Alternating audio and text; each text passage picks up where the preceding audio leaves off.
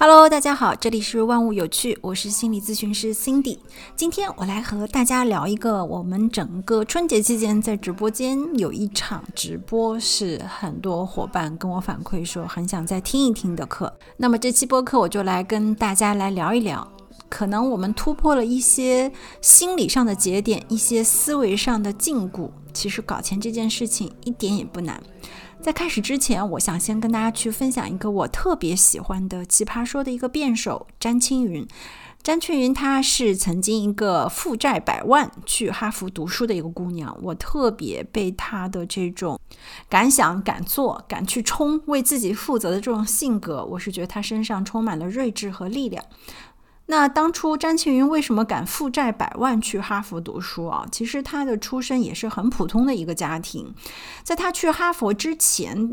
他已经是一个港大的中文大大学的这个博士了。那他去这个哈佛读书的时候呢，他也去了解了一下，很多去哈佛读书的学生和他一样，都是通过这种哈佛校友会贷款去读的。那他也看了一下，说这个贷款啊，在读书期间其实也有一些机会能够去赚钱，帮助自己去偿还这个贷款的。所以他就做了一个。很大胆的决定，就是决定贷款踏上了哈佛求学之路。而且他说，他当时非常有信心，自己是可以去偿还的。那事实也证明啊，他毕业后在美国，他就考取了这个律师的注册证书，顺利的呢，也进入了全球排名前列的这种顶级律所。他的贷款是在他工作一年多后完全就还清了。讲詹青云的例子，其实我是想让大家能够看到一个人的富裕啊，他是先从我们的内心开始的。你看詹青云，他本身这种出身啊、家庭背景啊都很普通。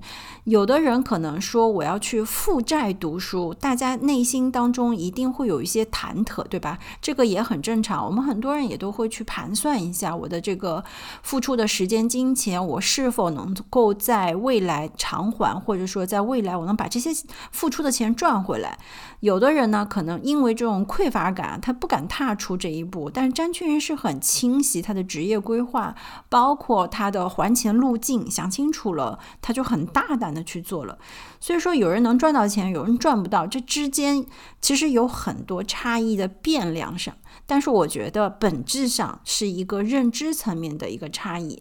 咱们也经常会听到有人说穷人思维、富人思维，那具体会是什么样子？其实给大家去举个例子吧。我之前的播客也有跟很多姐妹去分享过，就是。我们都知道要给孩子去接种疫苗啊，或者说我们自己接种一些疫苗，是忘了，是为了这个预防一些疾病的感染。那因为有一些疾病感染了，你将要会为此付出很多的这种医疗费用，对吧？还有让我们的身体糟糕。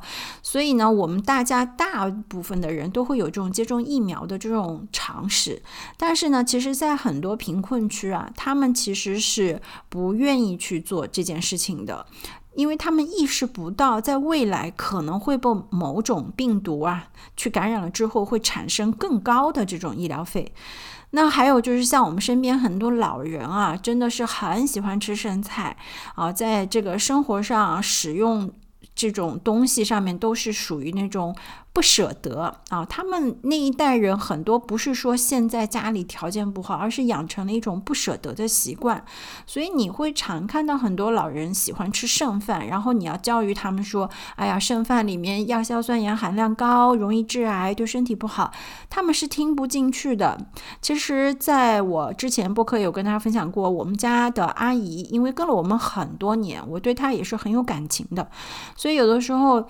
他就会跟我说，他在这个吃的上面很节省，然后不舍得花钱，然后总是吃一些过期的东西。我就真的跟他讲，我说阿姨，你也不是缺这么一两个钱去买这些东西吃，你这个吃了以后生病是会让你付出更高的医疗费用的。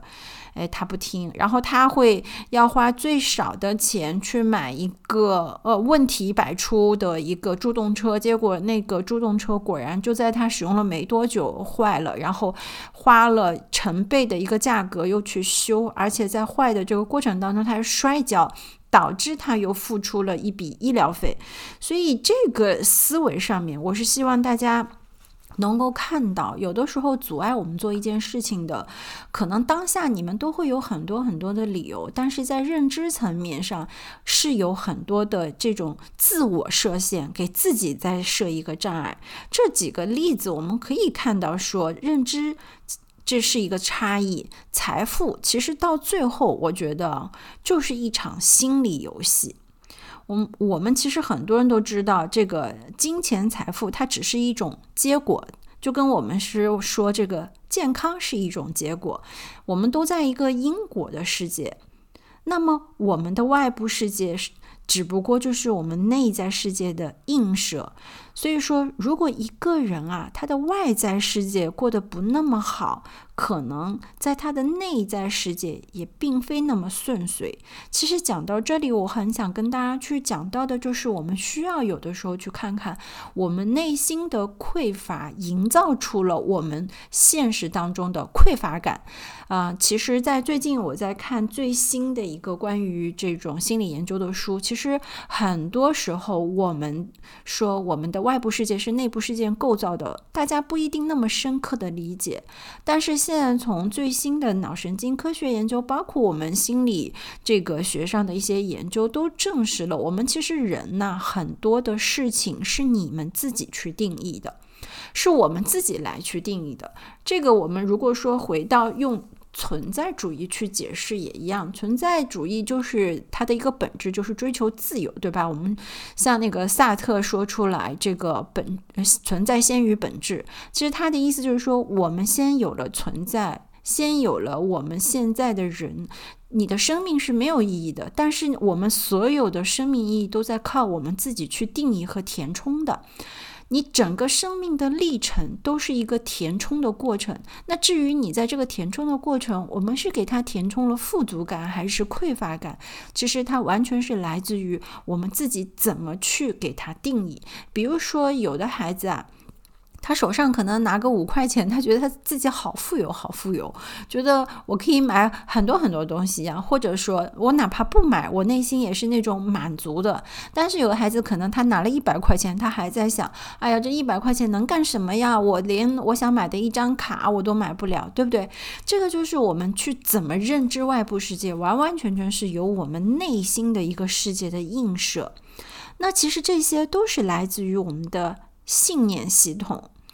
那假使我们先问一个问题：如果说到赚钱，大家你们的感受是什么啊？大家可以在这个听的过程当中，你们想一想。其实我身边很多朋友，我一说到赚钱，大家先给我的反馈说：“哦哟，好辛苦啊，啊不容易啊，啊。”总之，我们好像都会觉得这个过程是个艰辛的过程。我相信可能。在这个有这样认知的伙伴，他们在这个过程当中啊，之前他们未必亲身经历过赚钱的辛苦，很多人是听啊父母说，听我们周围的人教育，或者说你听一些短视频自媒体的一些博主告诉你他们是如何如何辛苦去赚钱的。所以我们会有了害怕，对吧？那在这个有一些人呢，可能也是在赚钱的过程当中，他自己亲力亲为，也觉得确实要付出时间、精力这些成本。但是我想跟大家讲，真心热爱这件事情的人，即便是付出这样时间精力，他不太会说，我觉得说啊，我好辛苦。而是说，我特别享受这个赚钱的过程。其实我记得杨天真有一次有聊过，他就问大家说：“你们到底喜欢钱还是喜欢赚钱这件事情？”其实他说，很多时候很多人误解了一点，你们其实只是爱钱，你们 希望手上有钱，但你们并不享受赚钱的那个过程。而真正能够手上拥有金钱的人，恰好是他们享受赚钱这个游戏，他们享受这种打怪升级也好。享受自己靠自己的智慧，靠自己的这个所有的时间精力铺入，能够给自己去打造财富人生的过程。就好像我自己也是，我身边很多朋友说啊，你看挺忙的，很辛苦啊。我其实说实话，我觉得我除除了我确实需要付出我很多的心力、脑力以及我的时间，但是这个过程当中。我是享受的，你不会说啊，我很痛苦，我不要做，但是我要逼着自己去这么做啊，并没有这样子的感受。所以我想跟大家讲，在赚钱这个感受上面，大家可以去思考一下，去感受一下。那还有一种人啊，当我们问出赚钱感受是什么的时候，他觉得是恐惧，很多人是害怕，因为害怕，他连这个开始这一步可能都没有办法去迈入，因为他会觉得说。我不敢去面对那个焦虑，我不敢去面对那个被评判，我不敢去面对这个未来可能有的失败，也很害怕、恐惧去面对这些付出。所以大家看到吗？金钱啊，它不是问题的根源，我们可能更多的是来自于我们内心当中的匮乏和恐惧。那更可怕的是什么？更可怕的是，我们会很容易把这种匮乏心理、恐惧心理养成了一种习惯。我们来看看啊，在这种害怕的背后，又是一些什么？可能很多人会讲说，一讲到嗯挣钱啊、搞钱啊，会觉得很俗气啊。也有我们之前像也跟大家去分享过啊，有一些人会觉得说，金钱就是万恶之源，对不对？其实我想跟大家讲，但凡说出这些话的人，多数都是没有搞到钱的。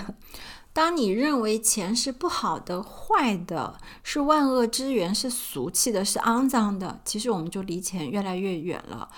这些观念都不是人与生俱来就有的，大家知道吗？这些东西都不是我们天然就有的。我们从一出生作为一个孩子，你并不知道钱是干什么，钱代表着什么样的意义。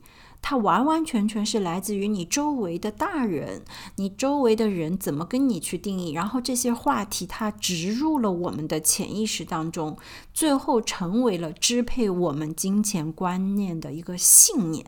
这个就是我们为什么会有这样子的。举一个例子，像我之前也有跟大家去讲，有很多的来访也有跟我讲说，诶，为什么他总是。啊，赚了一部分钱，就很快就把这个钱花光，然后又是两手空空，重新开始。他总觉得自己好像陷入了一种恶性循环，像这种强迫性重复一样的。那我们其实去深度去分析之后，就会发现，这个人的成长过程当中啊。他的父亲是一直在外面工作的，母亲呢从小就带着他。那他的母亲呢就跟他去讲过，就是你看你爸为了赚钱啊，把我们两母子留在家里面，也不顾家，也不照顾我们，就知道去赚钱。所以呢，他妈妈就告诉他，钱是不好的。他也，我们要知道，小孩子是很认容易是先认同母亲的。所以在他父亲离家这个工作赚钱的时候，他和母亲是这个纠缠的很深，而且他是深度认同母亲的。那随之他长大了之后啊，他也开始工作，也面临赚钱这件事情。他就是会遇到，但凡财富有一定啊这种积累的时候，他就一定会把这个花光，然后让自己再重新开始。他总觉得这样子，就是内心我们说这个东西，它不是在他意识层面当中，他完完全全是潜入在他深层的潜意识当中，他想赢得母亲的认同。其实成成年之后，我们依然还是渴望认家长的认同。这个在我们每一个人心里都会有这样子一个钢印，就是你太渴望。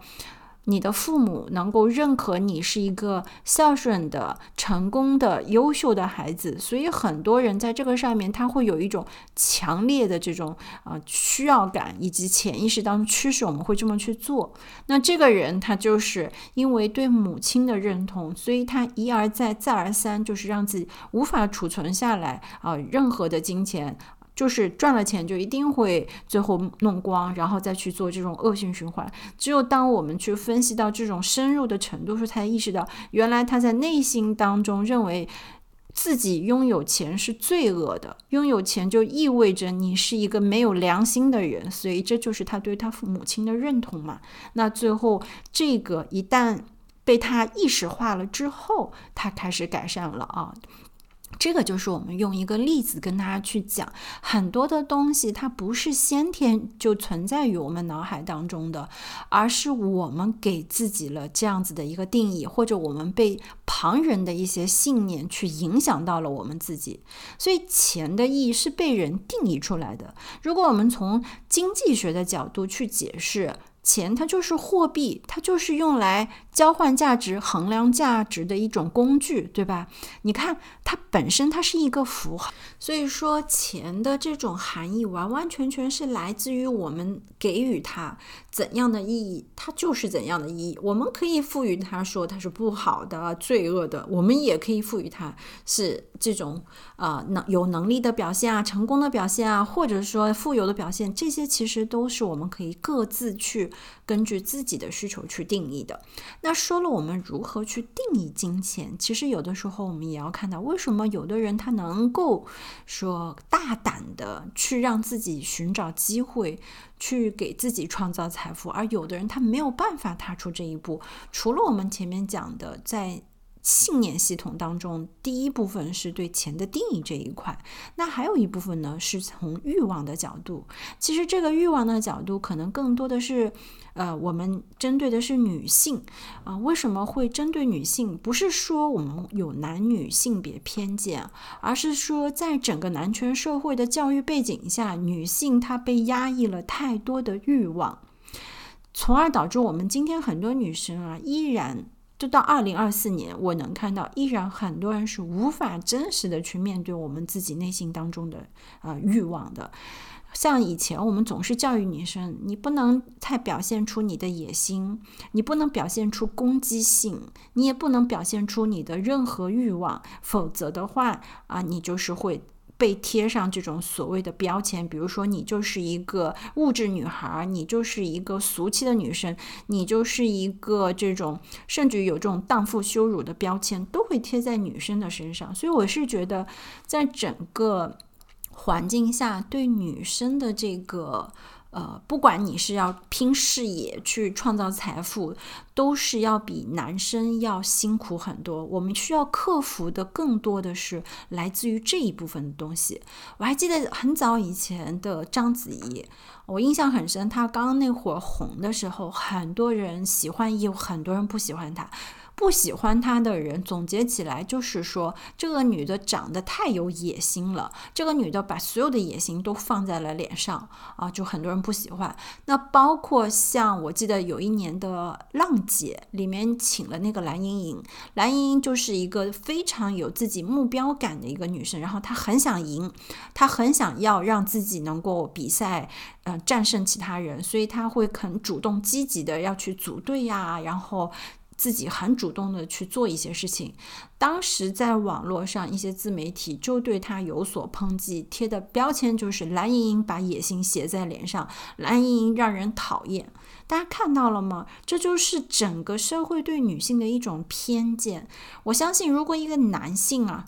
在这个脸上表现出野性，他对这种成功的欲望的表现，没有人会觉得讨厌的，会觉得很应该。这个就是我们常常会给女生贴的一种标签，甚至于我们很多是女性自己认同了这样子的一个标签。那这就是我们过往教育给我们思维上面打下的一种钢印。我还记得这一段时间最火的那个电影就是贾玲的《热辣滚烫》，对吧？其实《热辣滚烫》我们是能够看到它是翻拍的那个日本的《百元之恋》。《百元之恋》其实讲的一个故事，我们可以说是一个女性重重生的一个故事。但是我觉得它是让一个女性从一种很丧、很糟糕的状态去。真实的面对了自己内心欲望的这么一个故事，因为我们都知道，你只有一个人有欲望，你才会有生的力量啊！啊，《热辣滚烫》这部电影我还没有去看，但是也是看了一些啊网络上的影评，包括我之前看那个《百元之恋》也是的，就是当时这个女主都丧到就是自己的人生就像一块烂抹布一样了，随便把啊，她一点这种。呃，欲望都没有，想要好的欲望都没有。但是大家有没有看到，在最后他成为拳击手，他打那场比赛，他没有赢，但是他在嘴巴里一直说的是什么？他在嘴巴里突然说出了“我想赢啊，我想赢”，这个想太重要了。这个想就真实的让人看到一个人突然在他这种死去一般的躯体当中、灵魂当中生出了一种生命的欲望、生命的力量。这个想就是他的欲望。我们看到的他的生命在这一刻开始重启了。所以，面对欲望，一定要让自己敢去看我们想要什么，不要觉得不好意思啊！我想要赚钱，我想要过好的生活，我想要，我想要升职加薪，我想要去往上再攀一个位置，这些都是可以去让我们直面的欲望。包括像，嗯，我记得以前去看那个《向前一步》这本书，它是前微软的一个呃女女女性的一个 CEO 写的，然后她就是说。当时在美国这样子一个相对我们认为男女平权上面相对做的还是不错的一个国家，可是他依然会在开会的时候看到女性是不敢于坐在那个会议室前端的，很多时候都是坐在侧面啊或者向后一步。所以他写这本书就是鼓励女生向前一步，任何能够给你表现的机会的时候，你一定要抓住这个机会。我们会看到男性很少会说哦。我不配，或者说我不敢，但是很多女生会害怕，我表现出这么多想要的欲望的时候，会被别人去贴标签，会被别人有所议论。这个就是过往的一些模式。那在这个过程当中，我们除了面对自己的欲望，我们可能也需要去面对我们自己的配得感。啊，我们这个配得感是很多人在内心当中隐隐约约，有的时候它不是一个显性的，啊，它是隐性的。很多时候，比如说我们看到一个稍微贵一点的东西，我们很容易会给自己一个潜意识的想法是啊，太贵了，我买不起。其实，当你说出你买不起的时候，这个配得感就产生了。所以，当我们去看到的时候，就是可以这样去理解这件事情：暂时这个物件的价值它超出了我的预算范围，但不是说我不配得，不是说我买不起，而是说等我有了一定充足的预算的时候。它才会排到我生活当中的这种必要性，可最重要的这个部分，暂时它没那么重要，对不对？这个是我们可以去扭转我们思维的一种方式。还记得我们上一次讲吸引力法则，我们有讲到皮格马利翁效应、罗森塔尔效应吗？那里面我就跟大家去讲，其实，在心理学上，我们也有自证预言的说法，就是当一个人内心当中足够想要的时候，你。所有的资源，你所有的行为都会往你这个目标去靠近，你一定会得到以及实现你自己想要的，这一切都是自然而然发生的。所以，当我们克服了前面我说这几点之后呢，我们可能就能够打开我们的财富通道了。那这里面我想跟大家去讲的一个很重要的点，就是我们需要更新我们的信念系统。第一点就是我们大家一定要相信。我们的人生完完全全是由自己来创造的。前面我跟大家去讲了，存在主义的一个核心精神就是自由。自由从这个我们存在主义大师萨特来看，他也是把自由放在一个非常重要的一个地位。他说，正是因为这一点，才把人类和其他事物有了区分。所以，我们作为一个人，根本没有预先被决定的本性。我是谁，是一定要通过我们选择去做什么来创造的。所以，萨特的那一句话啊，就是“存在先于本质”。他的意思就是，先把我们自己抛入世界之后，我们会自己不断的持续去创造自我。然后再去自我定义，这个就是本质。他说，其他的客体或者生命形式绝对不会是像人这样子的。这个就是存在先于本质，没有人是天生被决定的。我们每一个人都可以去选择自己想要成为什么样子的人。所以我们要知道，你的生命是。你完全可以去创造的时候，那你是要去创造一个充满了丰盈的人生呢，还是想要去创造一个相当的这种平庸丧气的一种人生？你完完全全是可以自我去决定的。我们需要明白的就是，我们才是自己生命的第一负责人。你过得好或者不好，要以什么样的形式去过，都是我们自己来做。决定，而我们做的这个决定是由我们自己来负责的。但是你们大家看啊，穷人的思维他就不是这样去思考的。很多人，我这里并非说穷人一定是不好，而是说在你没有办法去。过上充盈富足的生活的这样一部分的人，他们很容易会有一种受害者的思维。这种受害者的思维是怎样呢？就是当一件事情发生了，他们总会先把归因的方式是启动是别人，他们会把责任丢给别人啊，就是因为外界环境，因为周围的人怎么怎么样了，所以。导致了我现在的一个结果。其实说到本质上，就是他们不太敢去为自己去负责，而是躲避了很多自己需要负的一些责任。就回到刚开始我说，大家很多人说到赚钱，内心当中升起的恐惧，那种恐惧是有很多层次，有很多不同维度的。其中有一点就是我们会害怕啊，这个自己要去承担失败的这个后果，我们害怕要去承担可能要为这件事情付出啊，付出哪怕是牺牲的这些东西，这个就是我们没有办法去啊。承担这样的结果，也没有办法去承受起这样子一个责任，所以到最后呢，可能你们就一直会处在一个总是指责、抱怨，但是自己又没有办法去为自己去创造出更丰富、更好的一个你们期期待的这种人生当中，这是一点。那第二点呢，就是。我们是否懂得创造价值？其实创造价值这个东西，我觉得价值也好，财富也好，它是一个非常多元的。它并非说我们只能用金钱去衡量。每一个人生活在今天的社会当中。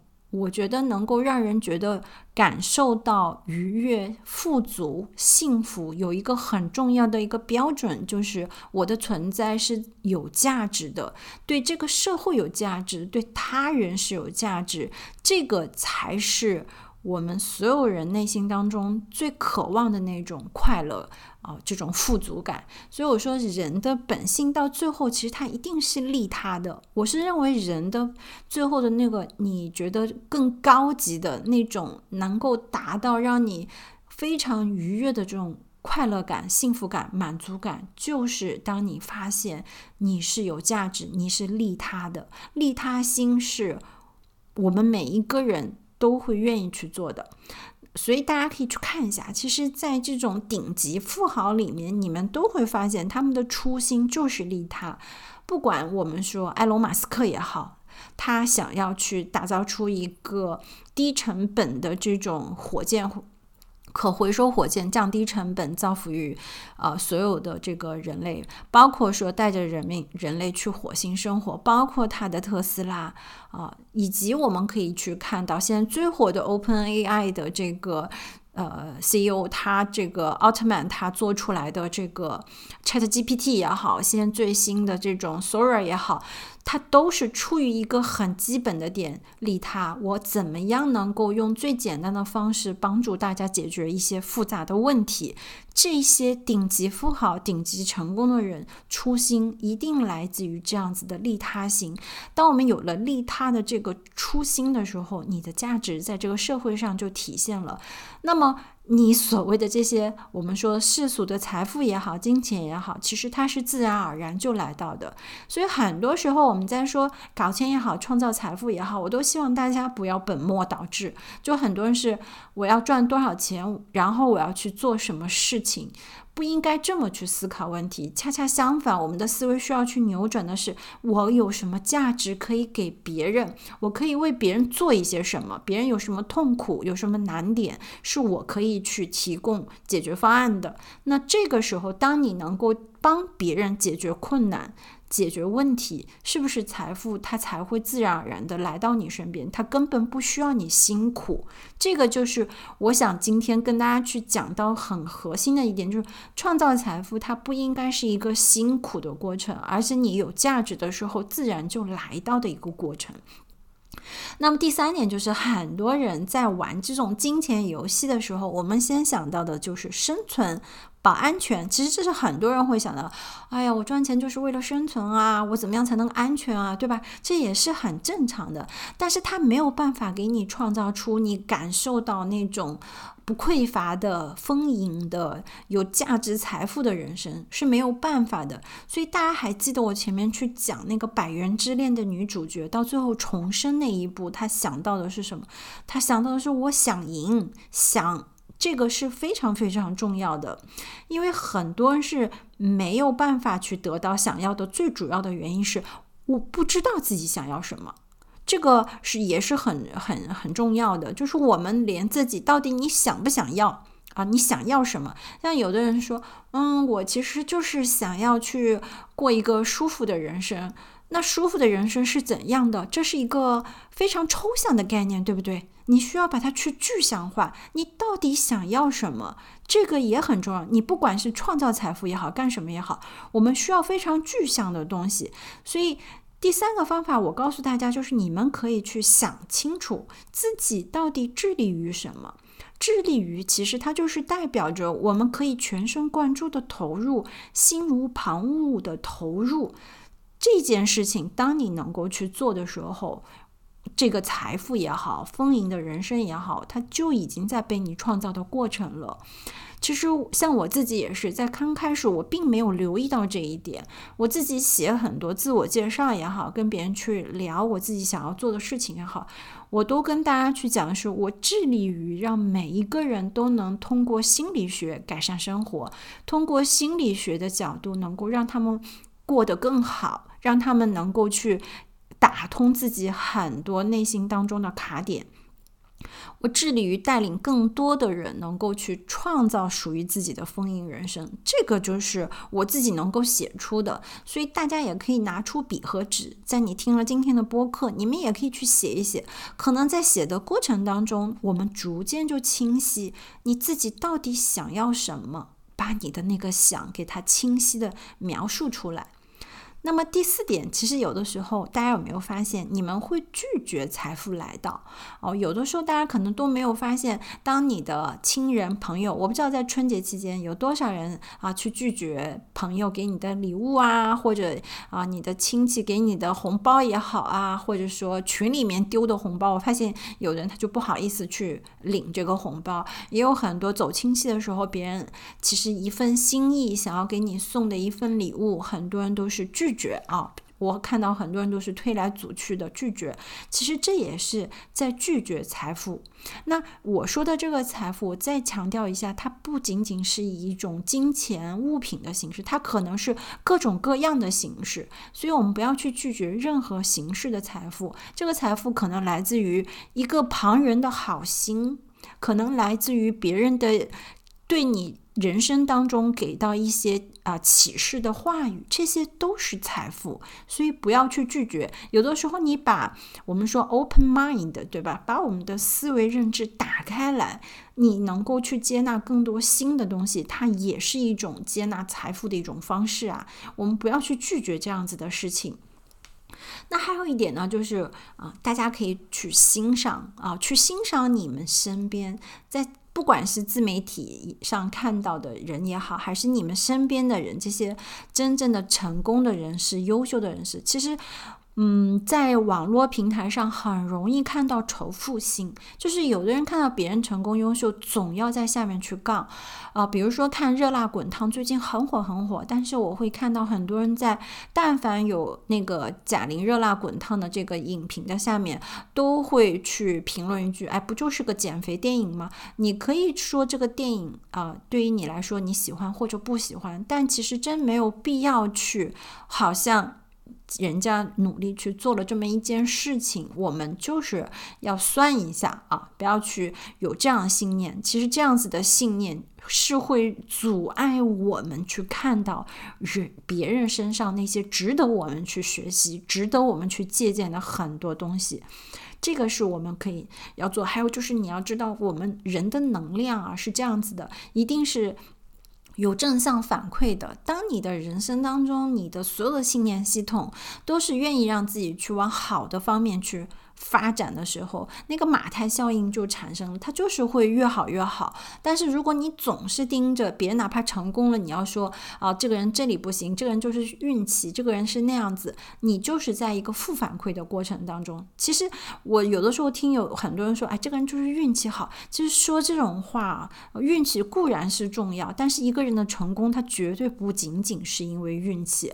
如果我们只是把一个人的成功归结为运气，可能大部分。我们就处在两种可能性，一种就是自己没能力，还有一种就是我们的认知出问题了。所以在这个层面上面啊，我们看到这种人家优秀的，多去欣赏，要能够去鼓励，而且我们需要有一个潜意识植入我们的脑子，就是请相信我也可以啊，要相信我们自己也可以，哪怕不是跟他是一样的成功，但是你也要相信你也能够成功，你也能够去优秀，一定要有这样子的信念，我们才可以去。开启我们所有的行为动作都往一个正向的方向去走了。那么后面再说一点，就是啊，所有大家去看到真正富有的人，他们都愿意去分享。其实很多时候我们卡在哪里啊？不分享。可能你是一个非常优秀的啊剧本编剧，你是一个非常优秀的手作达人，你是一个非常啊有自己独立见解的一个呃这种。律师也好，医生也好，就是你们很多时候要学会能够去把自己的知识去分享出去，你的能力分享出去，包括你去分享你的价值观，分享你的这种服务等等。其实，在那个《穷爸爸》啊，《富爸爸穷爸爸》里面，那个作者罗伯特清崎他就讲，他说任何一个事业，我们都需要能够去宣传，能够去分享，哪怕是一本书，你都要把你的价值要去分享出去啊！你只有在分享。出去的时候，你才给别人提供了价值。其实这个就是回到刚才我前面讲的，任何事情我们都要先从利他的角度去想。你能够给别人解决问题、提供价值，这个是最重要的。所以到今天这个播客的最后，我是想要跟大家讲到最后一点。一定要能够不忘初心。就我们做任何事情，我们一定要记得你的初心是什么。好，我最后给大家再去总结一下，我们如何去扭转我们的认知，去打通我们的财富通道呢？一个呢，就是我们一定要明确清楚啊自己对这个金钱的观念。如果你的认知是过往一些旧有的认知，我们需要把它去扭转。金钱它是无相的，金钱的定义完全来。自于我们自己，我们可以用金钱去做更多有意义的事情，有创造价值的事情，利他的事情。所以，金钱它绝对不是罪恶的。第二点就是直面我们的欲望，特别是女生，不要再被过往的标签束缚住自己。我们应该去能够大胆的展现我们想要的这些欲望。我想要成功，我想要能够爬到更高，我想要赚更多的钱，我想要成就一个商业帝国等等，这些都是我们。可以去直面的一一个欲望。那第二个呢，就是啊，第三个就是希望大家能够去记得，我们所有的人生啊，是由我们自己创造的。你的人生这个过程应该怎么去填充？是填充。满了这种充满了这种富裕啊，充满了这种丰盈啊，丰富多彩，还是说你要把它创造成一个平庸无趣的，完全是由我们自己去决定的。然后就是不要有受害者思维，不要有受害者思维。啊，所有的创造价值都是要立于一个基础，就是要帮助他人去利他啊。我们要有一个利他心。那后面我们还说到了，就是玩金钱游戏啊，一定要记得啊，金钱它是一个游戏，所以你致力于什么很重要，你的目标。你的你到底想要什么？你到底想要成为什么？这个目标是非常啊非常重要的。当我们能够明确目标的时候，就要让自己全神贯注的去打造。而且我们在这个过程当中，你就会非常深刻的去体会到，创造财富从来都不是辛苦的事情，而是一个你人生的游戏，而且是一个非常有趣的游戏。那最后就是告诉大家，不要去啊吝啬去欣赏人家那些成功的优秀。的朋友啊，那些人，而且要坚信自己也可以成功和优秀。那么我们在这个路途当中就会越走越顺了。最后就是跟大家去讲，不要忘了初心啊！所有的初心都是要回到最本质上的，你到底是为了什么？你做所有的事情，你都要问自己初心在哪里。好了，这个就是我们今天的播客分享，希望能够对你有所帮助。如果你想加入我们的这个听友群，欢迎大家在 Show Notes 去找到我们的啊微信听友群的微信，来加入我们一起去畅聊更多有趣的话题。然后最后我要给我的一个小圈做个广告，我们现在开启了一个赋能小圈。如果说你有啊希望能够链接更多有能量的人，互相能够。结伴同行疗愈的人，欢迎大家来加入我们小圈。我们小圈会给大家提供的是每天至少有。啊，三分钟的这种疗愈小课程，每天一年是三百六十五条啊，这样子的一个小圈课程。然后呢，每天在群里都可以自由提问，我看到了也会回答，然后圈里的朋友看到了也会来回答你的问题。那在这个过程当中呢，也会送大家四个教材，还有我们的相关书籍材料，都会在这个小圈群里面定期给到大家分享一些。我觉得非常不错，相关的资料都会在这个小圈里面。然后在小圈里面，我们还会送每一个加入小圈朋友三十分钟免费的一个咨询语音咨询服务。当然，如果你在上海愿意接约我见面也是可以的。那在这个小圈里面，我们还会每个月针对我们私密小圈会有一次。呃，视频直播啊，只针对私密小圈的一个视频直播，不会在其他平台上做。所以这个就是给到我们私密小圈、赋能小圈的一个福利，欢迎大家来加入。我们目前刚刚启动，是一九九一年，但是会阶梯式涨价。如果大家有兴趣，可以来我们小圈看一看喽。好啦，这个就是我们今天的播客，欢迎大家点赞。评论我一定会来回答的拜拜 oh to see without my eyes the first time that you kissed me